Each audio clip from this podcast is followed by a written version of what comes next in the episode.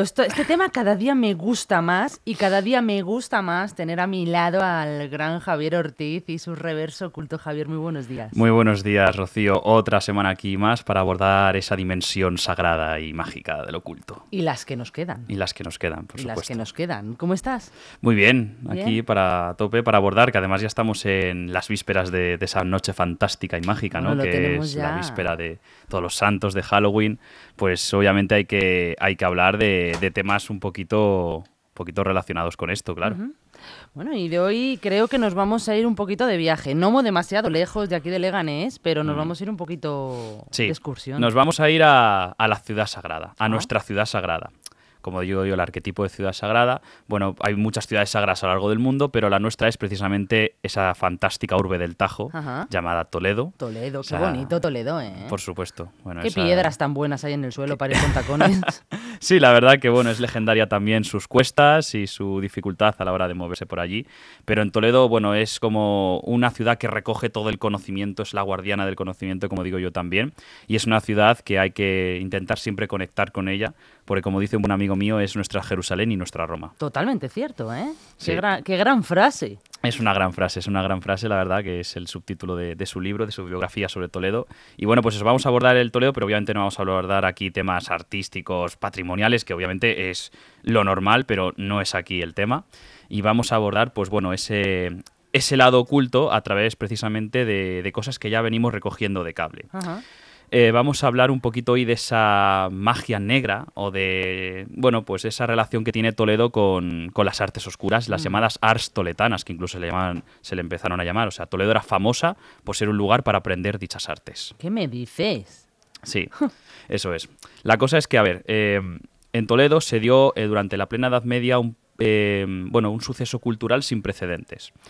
Eh, Alfonso X el Sabio, uno de los reyes más importantes de nuestra historia, fundó la Escuela de Traductores de Toledo. Bueno, no la fundó realmente, la fundó el, el arzobispo Raimundo, pero él le dio como esa catapultación ¿no? hacia el exceso. Le impulso. La impulso, eso es. Bueno, pues esta escuela de traductores de Toledo pues es uno de los temas más fascinantes. Yo lo llamo el Hogwarts español. Y es verdad, llamo- ¿eh? Es verdad. yo le llamo la escuela de magia por antonomasia, porque lo que se hizo en esa escuela, a través de la colaboración entre las tres religiones monoteístas, entre judíos, cristianos y musulmanes, pues lo que hacían era coger todos los textos de las bibliotecas del Toletum, del Tula y Tula, mejor dicho, como se llamaba en época árabe, ¿verdad? Tula y Tula, así se conocía Toledo, pues esa ciudad estaba repleta de bibliotecas. Entonces, bueno, pues cogieron estos textos que recogían la sabiduría del mundo precristiano, del mundo pagano, y lo tradujeron del árabe al latín, y del latín se tradujo al castellano. ¿Qué pasó? Que a partir de ese momento, muchísimas personas de toda Europa van a Toledo a estudiar lo que, bueno, pues está traduciendo ahí, ya sean textos de ciencia, textos de filosofía, pero sobre todo también textos de magia, Ajá. textos de alquimia y demás. Entonces Toledo, pues será un, un hervidero cultural perfecto para que todas personas acudan a esta ciudad a estudiar estas sabidurías y de ahí dará a conocer la ciudad de, de la urbe, ¿no? Claro, eh, precisamente en uno de los programas eh, que comentamos hace unos meses hablábamos de esa leyenda de la cueva de Hércules y de la mesa del rey Salomón. Bueno, pues es que tiene todo un poco que ver. Es decir, estas personas a la hora de ir a Toledo conocieron la leyenda, es decir, a la hora de abordar estos textos mágicos y demás traducidos, empezaron a comprender el pasado mágico que ya tiene Toledo desde su fundación. Es decir, esa cueva de Hércules, ¿verdad? La cueva donde Hércules mata al dragón, donde se baña en su sangre y se convierte en una especie de sacerdote mágico. A partir de ahí convoca siete magos cada siete años. Entonces la cueva se convierte en una escuela de magia y a partir de ahí surge la ciudad de Toledo. Bueno, pues la cueva, obviamente, como cuenta la propia leyenda, el propio ciclo mítico, es destruida por la profanación de los reyes godos, pero bueno, ese como ya hablamos en otro programa. Pero es importante traer esto a colación porque la cueva desaparece y obviamente esta cueva donde se guardan grandes secretos mágicos es como una especie de objeto de- o de lugar al cual un Indiana Jones iría a buscar. Por tanto, eh, estas personas que iban a estudiar magia intentaron en Toledo encontrar esta cueva, la cueva obviamente donde Hércules había fundado la ciudad y había impartido Claro. las primeras enseñanzas mágicas. Entonces, en Toledo también se dio, se empezó a, a rumorear que existía una escuela de nigromancia. La escuela de nigromantes, es decir, ¿qué es esto de la nigromancia? La nigromancia es una magia muy antigua que consiste, bueno, eh, forma parte de las mancias, es decir, de las artes adivinatorias. Lo que pasa que la nigromancia consiste en, a través de contemplar las vísceras de los muertos, a través de invocar los espíritus de los muertos, puedes intentar predecir el futuro, es decir, pues obtener poderes adivinatorios. Entonces, esta idea de que, claro, magos acudían a Toledo en busca de esa cueva de Hércules para iniciarse en las artes nigrománticas, para iniciarse en esos, eh, bueno, pues en esos estudios que Claramente, pues si Toledo decimos que gracias a la Escuela de Traductores es un hervidero cultural, hay libros de magia, los llamados grimorios medievales, libros de invocaciones talismánicas, de invocaciones de espíritus, y estos nigromantes, con sus libros, con sus estudios que allí pues se aprenderían en Toledo, buscarían cuevas, porque precisamente Toledo es como un queso por dentro, hay muchísimas cuevas. Sí, es verdad. Irían a esas supuestas cuevas intentando encontrar la cueva de Hércules, o si no la encontraban, por lo menos hacer una recreación de esa cueva e intentar invocar a estos, estos espíritus y obviamente pues ser iniciados en esta nigromancia. Madre mía, pero todo eso es real. Bueno, eh, si es real o no, claro, la escuela de traductores es irreal. La escuela de nigromancia es una de las grandes leyendas del, que, que, hay en Toledo. ¿Por qué? Porque hay leyendas que precisamente hablan de personajes históricos que viajaron a Toledo, se iniciaron en la nigromancia, se convirtieron en nigromantes y de ahí ahí pues tuvieron grandes poderes o llegaron a ser personas muy importantes. Entonces a través de esta, este rastreo de leyendas de personajes pues se ha dado la creencia de que allí en tiempos medievales había una especie de escuela de nigromancia. Ojo, no entendamos una escuela como un colegio hoy en día, ¿no? Un profe, sus alumnos, no. La escuela de traductores de Toledo tampoco era así. Simplemente es que, bueno, pues es un foco, precisamente un hervidero cultural, el cual, bueno, pues hay tantos materiales de los que tirar que allí, por así decirlo, sales ilustrado, sales pues educado en esas ah, artes. Ah, claro, claro. Es en ese sentido, ¿no? Y bueno, pues hay leyendas, pues un montón de ellas con respecto a la nigromancia de personajes reales. Por ejemplo, el Marqués de Villena. El Marqués de Villena, eh, lo que hoy en día es la Casa Museo del Greco, sí. eh, no era realmente su casa, ¿vale? Lo que pasa que se le ha llamado Casa Museo del Greco porque es una especie de, bueno, de intentar entender cómo podría ser una casa de donde viviría el Greco, porque es de las mejores casas que se conservan del siglo XVI y XVII. Realmente esa casa formó parte de este Marqués de Villena. Además hay unos subterráneos dentro de esa casa y ahí se decía que este Marqués de Villena tenía una biblioteca, vamos a decir, de libros prohibidos, de libros mágicos, de grimorios, nunca mejor dicho, y que en dichos subterráneos, pues bueno, hacía estas invocaciones de la nigromancia. Claro, hemos dicho que la nigromancia es intentar mm, a través de los muertos predecir el futuro. ¿En qué consiste un ritual nigromántico? Bueno, pues consistía normalmente en hacer un círculo, esa es idea de, de, los círculos mágicos en el suelo. Sí. Dentro de este círculo decorarle con un montón de frases y de símbolos mágicos Ajá. y a partir de ahí invocar a los demonios. Ojo, claro, esto no es como un pacto satánico. Es magia negra, ¿no? Claro, es magia negra, pero a eso voy a distinguirlo del satanismo. El satanismo normalmente es hacer un culto a Lucifer y a Satán el nigromante, a través de esta, de esta, creación del círculo mágico, de esta, de esta, creación de un espacio sagrado, invocas a los demonios para tú dominarlos. Mm. Es decir, es la invocación de demonios para que ellos pues, te otorguen grandes poderes, para que ellos eh, sean tus sirvientes. Entonces, ya sea depende el nigromante si quieres hacer algo pues bueno o malo. Pero la cosa es que están bajo tu poder, porque tú tienes ese poder de invocación de demonios. Entonces, los demonios, estos espíritus de, del más allá, lo que te pueden aportar pues son poderes sobrenaturales como ser invisible, volar, incluso poder viajar en el tiempo, viajar en el espacio. Entonces, bueno, pues un nigromante o un aspirante a nigromante viajaría a Toledo y qué mejor ciudad, para lo dicho, para aprender este arte de las invocaciones y seguramente se utilizaría estas cuevas primero para no ser visto por nadie por la Inquisición también, y Ah, sobre claro. todo para emular un poco lo que fue la, la cueva de Hércules. Entonces, el Marqués de Villena, a eso voy, por eso la importancia de que tenía subterráneos en su casa, bajo su casa, pues se convirtió en un, bueno, quizás sea de la historia toledana el nigromante más famoso, el personaje que más ha pasado a la leyenda como ese hombre misterioso que, que conocía las artes mágicas, las artes toletanas, como se les, incluso se les llegó a llamar, fíjate la fama. Pero es que hay mucho más. Em, Luego también una de las leyendas más fantásticas que hay en Toledo es la leyenda del mago Illán. Espera, espera, yo quiero preguntar, que te has cogido carrerilla y yo te, tenemos, Sí, sí. los señores que nos están viendo y señoras y yo tenemos dudas. Sí, claro. ¿Tú crees, Javi, que a día, todo eso son leyendas, ¿tú crees que a día de hoy, y más sabiendo cómo es Toledo, puede llegar a existir de verdad algún alguien que practique o que est- estudie o este tipo de cosas? Mm. Hombre, estudios sí, la gente lo estudia, por eso tenemos tanta información de esto. Estudios hay, por supuesto. Ahora, que intenten llegar a practicarlo. Bueno, Grupos esos sociales grupos o- sociales, bueno, eso sería fascinante. Obviamente, si lo hacen, no se van a dar a conocer. Podría ser, podría ser, a lo mejor que algún cierto grupo quisiera quisiera llegar allí para, para, realizar cierto tipo de rituales. Por ejemplo, vamos a poner un ejemplo histórico, precisamente el rey que te había comentado, Alfonso X el Sabio, el que crea la Escuela de Traductores, él mandó eh, traducir un libro de talismanes mágicos muy importantes llamado Liber Picatrix. El Picatrix quizás sea el libro de magia por antonomasia, ¿vale? Es un libro de origen árabe y lo he dicho, es la creación de talismanes. Bueno, es un libro súper poderoso. Bueno, pues precisamente Alfonso X pidió traducir este libro, eh, tenerlo en su biblioteca personal y usarlo. Es decir, este libro no era un libro el cual tú tenías simplemente por decoro, sino que si realmente lo leías era para utilizarlo, para bueno, pues establecer talismanes mágicos sobre todo la idea de comprender el cosmos, es decir, el talismán mágico al final es coger eh, la fuerza de los, de los, astros y plasmarla en el objeto. El talismán tiene fuerza mágica porque tiene fuerza astral. O sea, vale cualquier objeto entonces realmente. Bueno, no, claro, por eso estos libros son tan complejos y tienes el lenguaje tan encriptado, porque no cualquier objeto valdría. O sea, tendrías tú que diseñar una serie de dibujos del talismán, crear tú el talismán es decir, crear el objeto, crear ya sea el símbolo, ya sea el dibujo, y a partir de ahí, con este conocimiento que te otorga el libro del conocimiento del cosmos, serías capaz de extraer esa fuerza astral y crear el talismán. Entonces, bueno, Alfonso X el Sabio supuestamente tenía este Liber Picatrix para hacer uso de él. Entonces, bueno, en la largo de la historia, pues el Marqués de Villana, lo he dicho, un personaje real que hacía estas prácticas eh, muy seguramente debido a, bueno, pues a toda la, a toda la, lo conocido que eran estas artes de la nigromancia que luego, lo he dicho, se han convertido en leyenda.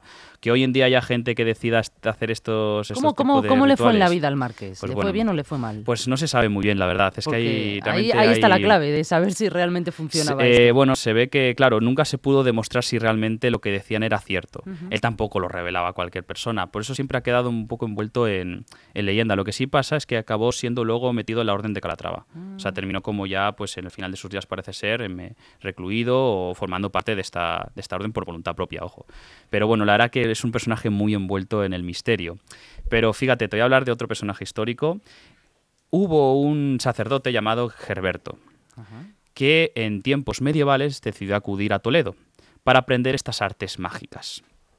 Es más, eh, una de las cosas que aprendió eh, este, este sacerdote, que luego pues, está relacionado precisamente con los templarios, fue la creación del Baphomet.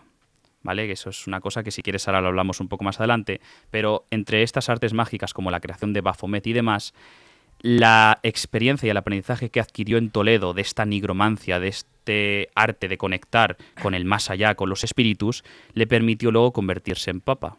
Y esto es así, el Papa Silvestre II. Mm. Es decir, es un pontífice real. Pues este pontífice, antes de ser papa, lo dicho, fue iniciado, instruido en la magia toledana de la nigromancia, es decir, acudió a este lugar para a través de estos grimorios medievales ser capaz de crear pues objetos mágicos que le aportasen gran poder y grande sabiduría. Entonces, bueno, es otro ejemplo histórico más. O sea, tenemos muchos. Lo que pasa que hoy en día, claro, esa vinculación con la magia, pues la hemos perdido. Por tanto, pues a no sé que haya algún grupo esotérico que decida recrear un poco esto, algún grupo neopagano, pues la verdad, pues eh, obviamente, si los hay, sería muy pocos y obviamente no se van a dar a conocer tan, tan bueno, Yo creo, yo creo que sí lo tiene que haber, porque realmente si nos ponemos a investigar un poquito, inclusive en las noticias que, que salen todos los días, hay, hay rituales que se, que se efectúan en cualquier pueblo de, vamos, de la Comunidad de Madrid, por lo menos sí, porque yo he visto muchas noticias de mm. ello. Incluso he tenido la experiencia de poder ir a sitios donde, donde he visto que se han realizado. Cuanto más entiendo que en Toledo, mm. siendo un poco el, pues bueno, el es el epicentro, eso es, de, el epicentro, claro. de todo. ese epicentro hace que muchas personas estén interesadas en, ir allí, como yo, por ejemplo, ¿no? en aprender sobre ello, en saber más, pero claro, ya eh, hacer prácticas reales bueno, pues eso hace que, necesites precisamente un estudio, una iniciación en ello. Necesitas una serie de fuentes, una serie de incluso de maestros. Y claro, eso no es tan fácil de, conseguir ni tan fácil de hacer, ¿no? Así que bueno, lo que pasa, claro, que hoy en día, pues muchas personas no quieren acercarse a esto porque lo consideran efectivamente como, no sé, el tema de la Ouija, que yo entiendo que es un, que es un juego al que hay que respetar, pero mucha gente lo hace como de pasatiempo, como tomándoselo a coña, a risa. Bueno, pues antes no era así. Estas cosas, claro, tenían como pagar un precio. Si tú te iniciabas en la nigromancia a la hora de intentar contactar con estos espíritus, ojo, tenías que tener eh, saber las consecuencias de todo esto. Y de ahí un poco también, eh, precisamente si hay un libro de magia al cual siempre se te advierte un poco de acercarte o no, no sé si habrás oído hablar de él, el Necronomicon. No. No sé de hablar del Necronomicon, una de las obras de Lovecraft más famosas. Yo no soy aquí un experto en Lovecraft Cuenta, ni nada. cuenta, cuenta. Pero bueno, Lovecraft crea una. eh, de- dentro de su literatura crea el Necronomicon. La idea. que no es suyo, sino que ya tiene un- una herencia. Una herencia encima, pues nuestra, eh, también toledana. El Necronomicon supuestamente es un libro de magia súper importante, creado con piel humana. Decir, la portada es de terciopelo, hoy en día claramente, pero también se decía que bueno que era hecho con piel humana. Es más, es que este libro, el Necronomicon, es una fuente de, muy importante en películas de Hollywood. La posesión infernal, por ejemplo, la posesión infernal eh, viene por el Necronomicon, es decir, tú lees el libro maldito y a partir de ahí invocas espíritus del más allá que vienen a poseerte y demás. Esto en las películas de Hollywood, ¿vale? Lo que pasa que Lovecraft, fue lo dicho, pues inspiró en un Necronomicon que supuestamente había sido eh, bueno pues producido en Toledo en el siglo XVII de una obra en castellano y a partir de esta inspiración de saber que existía este libro de magia por la fama que tiene Toledo como lugar de las artes mágicas pues decide pues eh, crear su obra vamos a decir mm, contemporánea. Bueno pero es que es muy interesante la idea del Necronomicon así en, líneas generales bueno pues eh, data como de tiempos de la España islámica de un personaje que era realmente bello, era para ser de origen, vamos a decir, árabe, era tan hermoso que la corte de Yemen le pide que vaya ya a vivir con ellos. Es como que quieren que este sea uno de sus sirvientes, bueno, de sus, de sus invitados. Lo que pasa que, claro, este hombre que tenía la confianza del rey de Yemen termina enamorándose de una de sus hijas y por tanto le condenan. Eh, Le hacen que, bueno, le amputan la nariz, las orejas, entre algunas cosas. Le amputan la nariz, ¿cómo Sí, le van a sí, sí, amputar sí, la sí, nariz? Pero eso es según- la primera vez que, lo, según- que escucho yo eso. según la leyenda, vaya. Y bueno, le destierran al desierto. Entonces, eh, no sé si será a partir de esta amputación de, lo- de los oídos o no, él empieza como a sentir eh, el sonido de los espíritus, empieza a oír el sonido de esos entes del más allá. Y a partir de ahí crea este libro, a través de lo que él escucha, de estas voces que le están hablando, que además eh, es que la idea de que en el desierto habitan espíritus del más allá y de cuál hay que protegerse de ellos es algo muy extendido en, bueno, vamos a decir, en el norte de África y en todas estas poblaciones del desierto. Bueno, pues entonces en el desierto contacta con estos espíritus y bueno, pues crea el Necronomicon. Bueno, pues a partir de ese momento el Necronomicon y este hombre va a ir viajando. Y bueno, no sabemos muy bien cómo, pero parece ser que llega a Toledo, bueno, quizás por esa idea de que los árabes llevaban siempre consigo toda la cultura, ¿no? Es decir, pues si Toledo fue una ciudad musulmana, pues si este Necronomicon se fue transfiriendo entre personas, Sí. una vez que este, este personaje murió, porque parece ser que fue devorado por un propio demonio, engullido por la sombra de un demonio a lo largo de, de su vida. En Alejandría se comenta cuando pasaba por allí. Bueno, pues si toda esta sabiduría de Oriente llega a Occidente, pues seguramente una copia de este Necronomicon llegaría a Toledo, ¿no? Y qué mejor, lo dicho, que lugar para intentar acercarse a, a esta obra que precisamente, pues, qué mejor lugar que, que- que Toledo para que estuviese allí, ¿no? Bueno, eso es un tema más a, a lo mejor a abordar, pero bueno, lo dicho, no, no es casualidad que precisamente el libro me parece que se traducía como el sonido o el, au- el aullido de los espíritus, algo así se traducía en Necronomicon, el aullido de los espíritus, pues es uno de esos libros perfectos que el cine de Hollywood ha aprovechado, bueno, pues para la idea de invocar a, a espíritus, pero claro, se te advertía de lo que podías eh, hacer, Claro. obviamente. Es decir, no, no todo el mundo podía hacer este tipo de cosas. Hay otra leyenda también relacionada a esta idea de, de Toledo como epicentro de la magia nigromántica. Bueno, de unos alemanes que deciden venir a España precisamente a estudiar este, estas artes nigrománticas.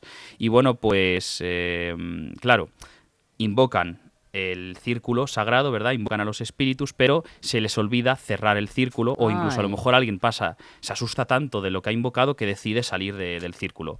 A partir de ahí, pues claro, mm, los demonios te dominan a ti, tú ya no los dominas, sino que ellos te han de dominar. Es, es como que el círculo es una protección eh, a la hora de invocar estos espíritus del más allá para que ellos no te lleven al otro Eso lado. es. Entonces, claro, se- ahí eso lo he dicho, muchas leyendas en torno a estas personas que han hecho un mal uso de ello, no han sido cuidadosos y cautelosos y han pagado las consecuencias de esos demonios que o te llevan al infierno y si no han conseguido llevarte van a atormentarte y perseguirte toda la vida para que acabes en esas llamas de, bueno, vamos a decir, del tártaro, ¿no? Pero Bueno. a día de hoy sucede lo mismo, ¿eh? Con la gente que hace Ouija. Bueno, a ver. eh, Claro, es un poco parecido. Si no haces bien el cierre del si ritual, no cierras el o no lo sabes utilizar, también hay muchas personas que utilizan ciertos rituales Mm. Sí, sin saber. sí. Y luego, pues, eh, claro, se tienen que atener a las consecuencias. Eso que hay gente que cree, que hay otra gente que no cree. Bueno, pero ahí está y es preferible que, aunque no se crea, mm, no se efectúe, no, Mm. no se juegue con una cosa que no se sabe. Claro, exactamente. Porque pueden pasar ciertas cosas no muy agradables. Claro. Mira, una de las cosas que estas leyendas, estas historias no, nos enseñan es eso, ¿no? Ese poder pedagógico que tiene la leyenda es eso, de que hay que tener siempre cuidado, hay que estar a buenas con la muerte, porque al final a todos nos va a venir y lo importante es saber cómo nos vamos a enfrentar cuando llegue nuestro momento y que obviamente hay una dimensión del más allá, que lo dicho, hay que tener siempre cuidado con ella, precisamente lo que se celebra en la fiesta de Halloween de todos los santos es ese encuentro con el más allá y es estar preparado para encontrarse con ello porque, pues sí, puedes, eh, puedes decirlo, conectar con tus antepasados. Es la mejor época para, em, bueno, pues hablar con ellos o que ellos te puedan visitar y por eso se les honra. Pero claro, también es la época en la que esos espíritus, mm, vamos a decir, todavía, pues em, que no han conseguido trascender al más allá porque, bueno, pues han tenido una muerte terrible, algo trágico que les ha ocurrido o están todavía anclados a este mundo terrenal, pues van a intentar chuparte tu, tu, tu, vida, ¿no? Tu alma vital y por tanto, pues lo dicho, también había que estar preparado con, con todo eso. Madre mía. ¿eh? Bueno, y Toledo también es una ciudad masónica y templaria, ¿no? sí, bueno. También tiene ahí todo. Sí, sí, sí. Masónica menos, masónica menos, pero templaria, templaria mucho más. Es más, hoy en Toledo, eh, muy cerca del Alcázar, está la Casa del Temple. Más se le llama así, incluso tiene los emblemas templarios en la fachada. Hoy en día, pues es una casa normal y corriente, no tiene, no es una especie de museo, aunque sí es verdad que en Toledo hay un museo del Temple, pero en plan rollo exposición temporal, digo permanente, que yo no he visto todavía.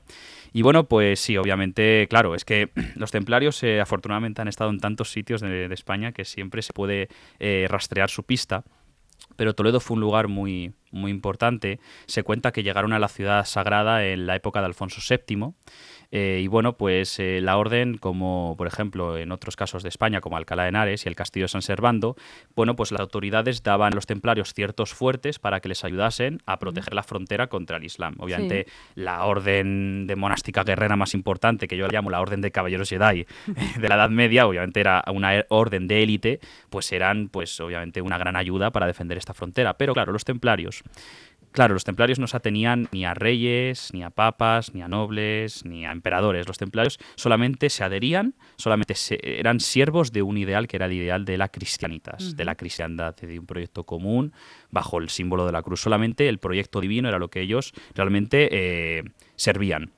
Por tanto, aprovechaban estos fuertes para, hombre, pues para buscar objetos de poder que les ayudasen a precisamente rejuvenecer ese proyecto de cristiandad. Por eso la idea de que los templarios buscaron el grial. Pero en Toledo bueno, pues aprovechando que les otorgaron, por ejemplo, el castillo de San Servando eh, o también la iglesia de San Miguel el Alto, bueno, pues los templarios buscaron, es cierto, el grial en Toledo, que creo ya lo hablamos precisamente la semana pasada. Claro, Toledo eh, también es supuestamente el lugar donde se encuentra la mesa del rey Salomón, en esa cueva de Hércules, una especie de piedra libro, una tabla esmeralda, la cual pues están también, obviamente, pues el nombre secreto de Dios y se puede contemplar el espacio-tiempo porque es la corona que descendió de Lucifer. Bueno, los templarios buscaron esa piedra, buscaron la mesa del rey Salomón, que lo dicho, la hablábamos aquí, es una de esas interpretaciones de lo que podría haber sido el grial. Es más, en el, lo comentamos, en el Parsival de Golfran se dice que, eh, por así decirlo, el grial o la lírica trovadoresca nació en Toledo a través de un hombre llamado Cuyot, que bueno, pues es iniciado a través de una persona de allí de Toledo y le enseña y le revela el lugar donde está esta cueva del Hércules y esta mesa del rey Salomón. ¿no? Entonces, bueno, la idea de que realmente Toledo es el origen del grial y por tanto toda la lírica, eh, vamos a decir, trovadoresca del grial, podría ser Toledo uno de sus focos de irradiación. Bueno, pero es que los templarios, aparte de intentar encontrar este grial en los subterráneos, ¿verdad? Esta cueva de Hércules donde estaba escondido el grial, bueno, pues también, efectivamente, eh, realizaron el culto del Baphomet. O en Toledo aprendieron a hacer el Baphomet. Y me digas tú, Rocío, que qué es esto del A mí me suena a comida. no, a fumet o algo no, no, No. Los templarios tienen algo muy especial. El 24 de mayo celebraron una misa muy concreta que era adorar la cabeza decapitada de su maestro, Hugo de Pains. Bueno, pues el Baphomet precisamente es eso, la adoración de la cabeza decapitada. La adoración supuestamente de, bueno, pues hay distintas teorías.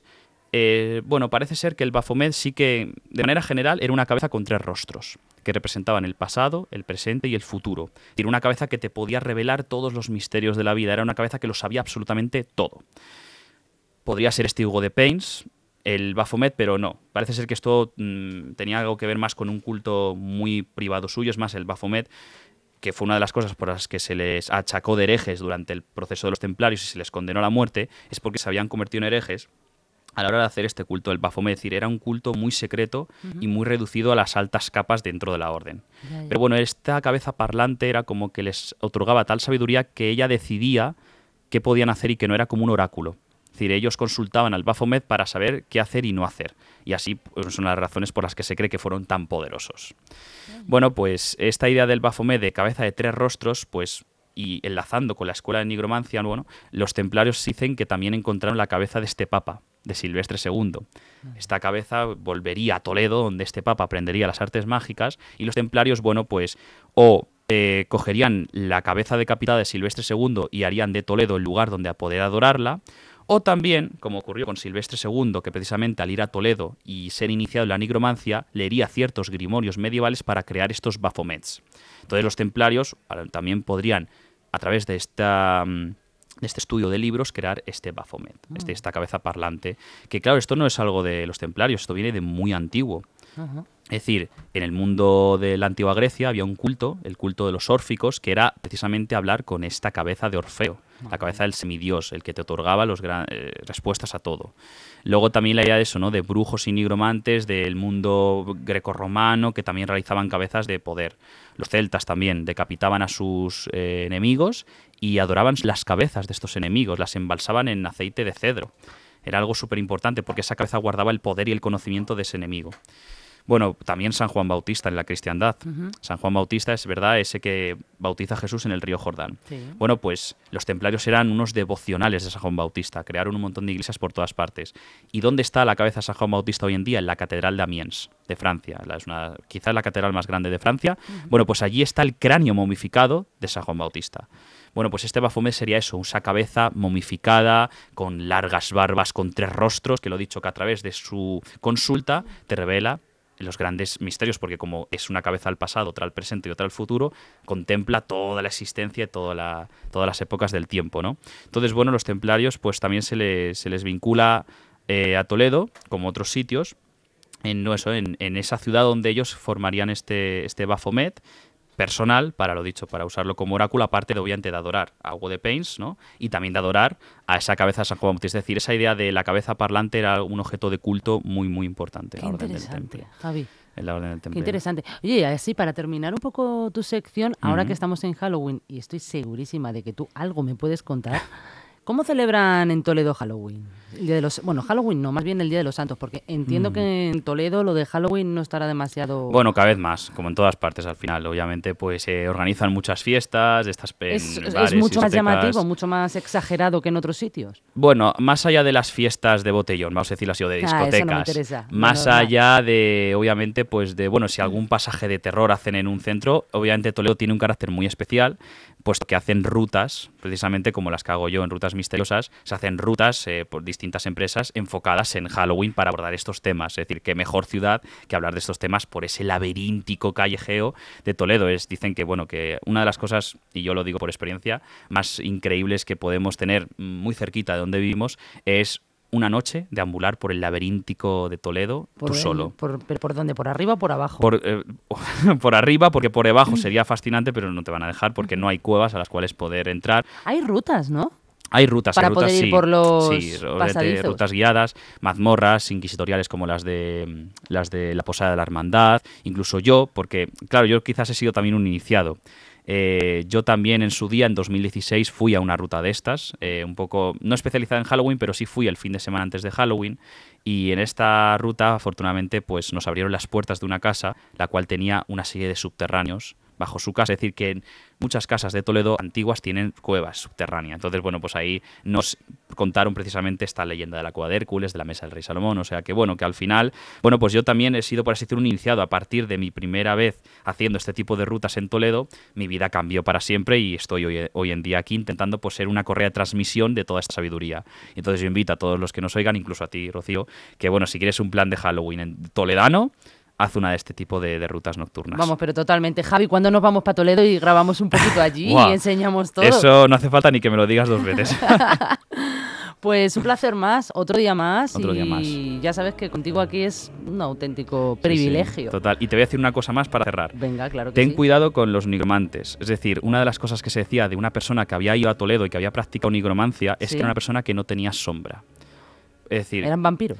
no exactamente vampiros, sino que era, por así decirlo, el precio que tú podías pagar Sí. eh, por hacer estos pactos con los demonios. Sí. Y incluso, bueno, hubo un nigromante que intentó engañarles para, en vez de vender su alma, vamos a decirlo así, vender su sombra. Entonces, si tú ves a una persona sin sombra, es porque algún día pudo acudir a Toledo y iniciarse en las artes de la nigromancia. Madre mía, bueno, ¿sabes lo que vamos a hacer en cuanto cortemos el programa, no?